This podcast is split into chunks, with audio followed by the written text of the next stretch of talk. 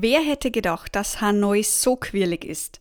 Zugegeben, es ist die Hauptstadt Vietnams, aber der Name mutet doch irgendwie eher niedlich und klein an, oder? Niedlich war hier aber ein ganz spezielles Erlebnis so ganz und gar nicht.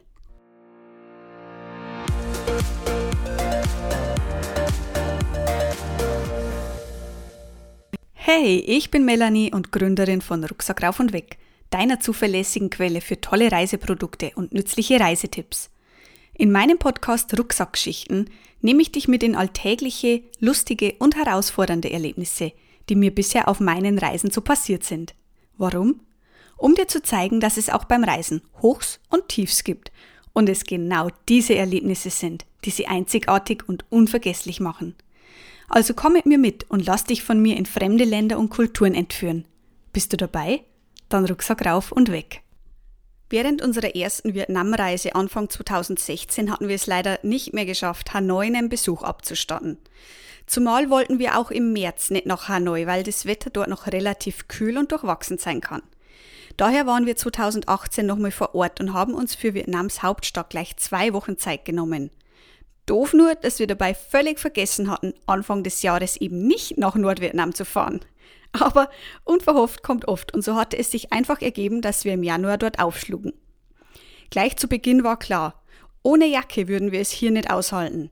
Das Wetter war kalt, regnerisch und windig. Aber glücklicherweise hatten wir immer eine Fließjacke dabei, die uns zusammen mit dem Zwiebellook all unserer anderen Klamotten zumindest etwas vor den unwirtlichen Einflüssen schützte. Untergekommen waren wir in einer kleinen Airbnb-Wohnung mitten im Zentrum und nur unweit des bekannten Hoan Kim Sees. Die war zwar niedlich und gemütlich, da auch eine Miniküche mit drin war, aber leider sowas von gar nicht abgedichtet. Und als wäre das noch nicht genug, konnten wir in der ersten Nacht auch nicht heizen, da die Fernbedienung zur Klimaanlage nicht im Zimmer war. Die hatten wir erst am nächsten Tag erhalten und konnten dann endlich für Wärme sorgen. So hatte das Frieren zumindest in der Wohnung ein Ende. Nachts hatten wir allerdings noch mit einem anderen Problem zu kämpfen, der Matratze.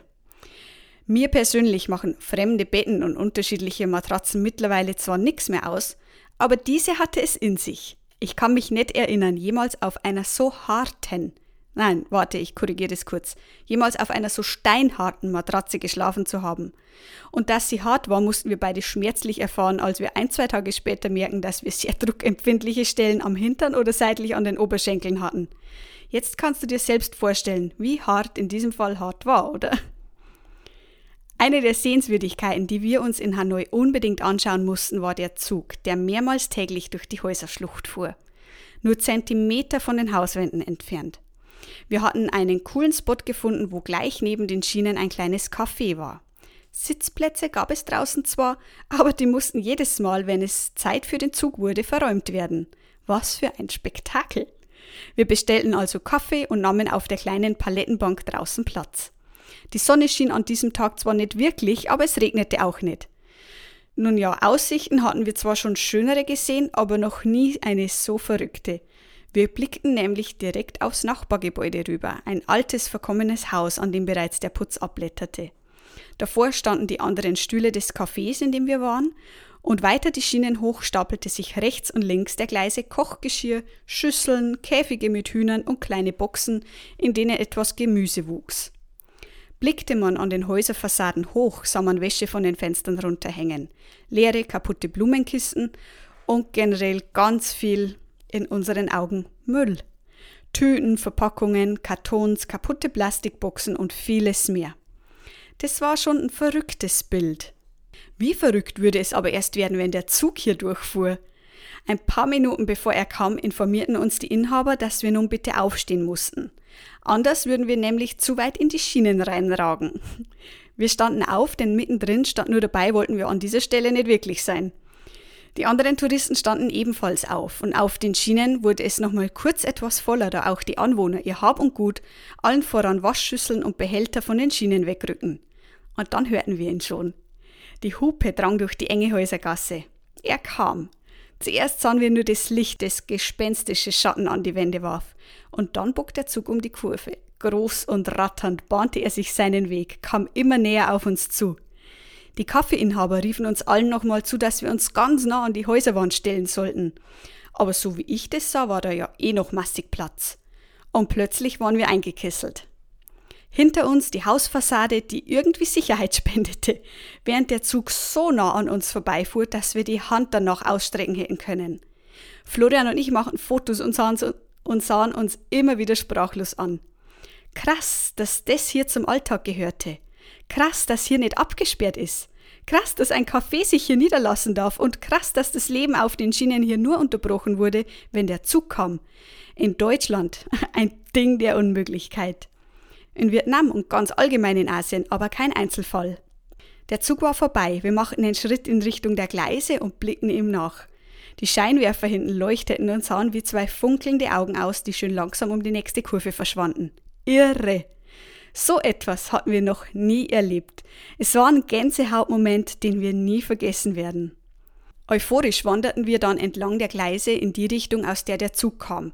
Es ging vorbei an Hauseingängen, kleinen Friseurgeschäften und Restaurants.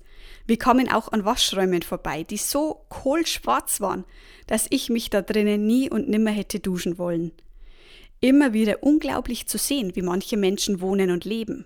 Und es für sie einfach so normal ist, während es für uns so unvorstellbar scheint. Reisen ist auf diese Art und Weise wirklich bewusstseinserweiternd. Man sieht so vieles, man lernt so vieles, vor allem über sich selbst. Etwas, das ich nie missen möchte.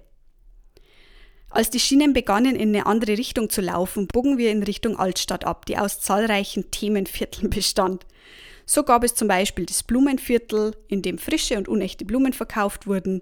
Es gab das Holzviertel, in dem man eben neben Schreinereien auch Holz direkt kaufen konnte. Es gab das Schraubenviertel, in dem jeder Shop das gleiche verkaufte und, und, und.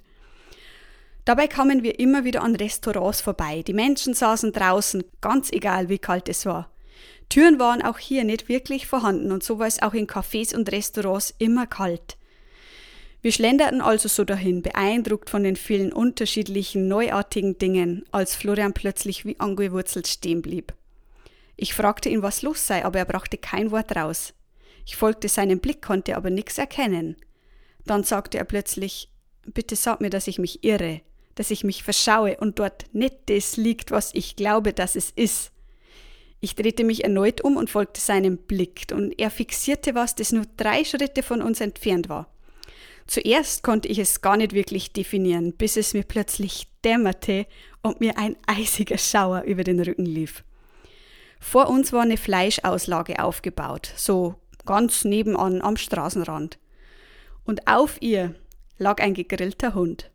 Wir waren beide baff. Ich meine, ein gegrilltes Schwein hätte es auch nicht besser gemacht, aber einen Hund hatten wir noch nie gesehen. Und als fast Veganer blieb uns dabei das Herz stehen. Denn gebratener Hund am Spieß ist dann auch für uns eine Seltenheit. Das war das erste und bislang auch das einzige Mal, wo uns dieser Anblick untergekommen war. Und so bestätigten sich dann auch die gemunkelten Vermutungen, dass Hunde in Vietnam auf dem Teller landeten. Traurig, aber wahr. Während wir das erste Mal, als wir in Vietnam waren, noch oft und gerne Fleisch und tierische Produkte gegessen hatten, waren wir zwei Jahre später als fast Veganer hier. Das Angebot in Hanoi an vegetarischen, veganen Optionen war überschaubar, aber es war dennoch genug Auswahl da. Und ganz besonders hatte es uns das kleine Restaurant Noodle and Roll angetan, welches eine mega leckere vegetarische Nudelsuppe im Angebot hatte.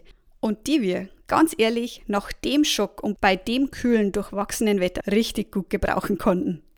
Puh, Vietnam hatte es schon in sich, findest du nicht auch? Uns begeisterte und faszinierte das Land von A bis Z.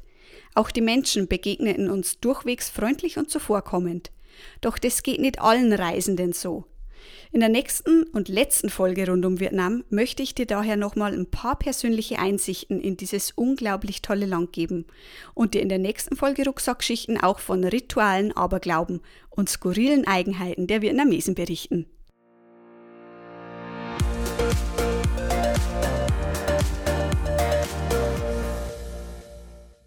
So, vielen lieben Dank an dich fürs Zuhören und fürs Dabeisein bei der heutigen Rucksackgeschichte. Ich hoffe, dir hat's genauso viel Spaß gemacht wie mir.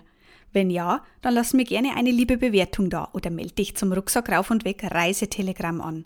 Circa einmal monatlich flattern so nicht nur persönliche Empfehlungen, sondern auch aktuelle Einblicke in meinen Reisealltag in dein E-Mail-Postfach.